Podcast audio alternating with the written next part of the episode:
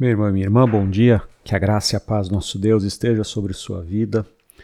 Vamos continuar a nossa série sobre os Dez Mandamentos. Hoje quero falar sobre o quinto mandamento, que diz assim: Honra teu pai e tua mãe, a fim de que tenhas vida longa na terra que o Senhor teu Deus te dá. Êxodo capítulo 20, versículo 12. Esse, como nos lembra o apóstolo Paulo, é o primeiro mandamento com promessa. É o mandamento em que muda de cena. Os quatro primeiros mandamentos, eles falavam a respeito de Deus, de quem ele é, do dia santo, da exclusividade do Senhor. Ele fala a respeito das nossas obrigações para com Deus. E agora ele começa a mudar o foco, colocando a nossa responsabilidade para com as pessoas. E a primeira pessoa a quem nós devemos obrigação, seguindo a ordem dos mandamentos, é com o nosso pai e mãe. É o primeiro mandamento com promessa e nem seria necessário, afinal de contas, é, mesmo os povos pagãos fazem isso sem que haja um mandamento ou sem que haja uma promessa em torno disso é, o que nos faz pensar que Deus olha a dureza do nosso coração e Ele sabe, sabendo das dificuldades que a nossa sociedade teria, Ele colocou esse, esse mandamento. Quero olhar esse mandamento à luz da interpretação que o apóstolo Paulo deu no Novo Testamento em diversos lugares.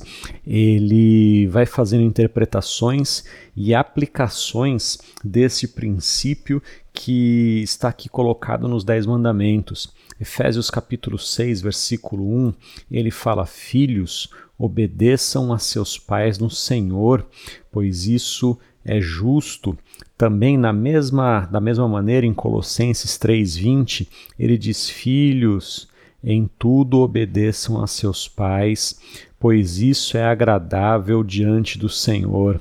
Veja só o que o apóstolo Paulo está dizendo, que a obediência dos filhos aos pais é justo e agradável diante do Senhor.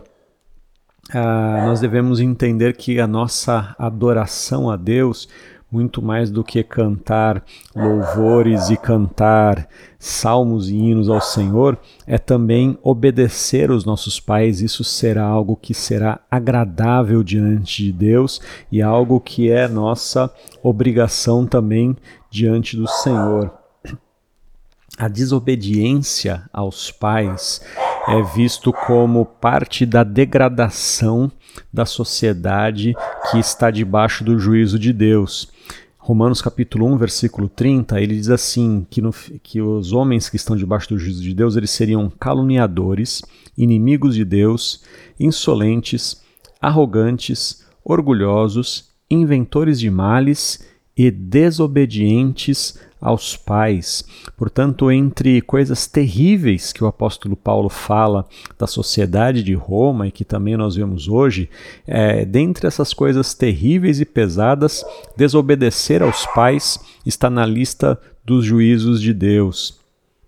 Claro que nós precisamos entender que os pais têm as suas obrigações com os filhos, por exemplo, Colossenses 3:21 diz: "Pais, não não irritem os seus filhos para que eles não fiquem desanimados" mas nós não podemos perder de vista que a obrigação maior é dos filhos para com os pais e sempre foi.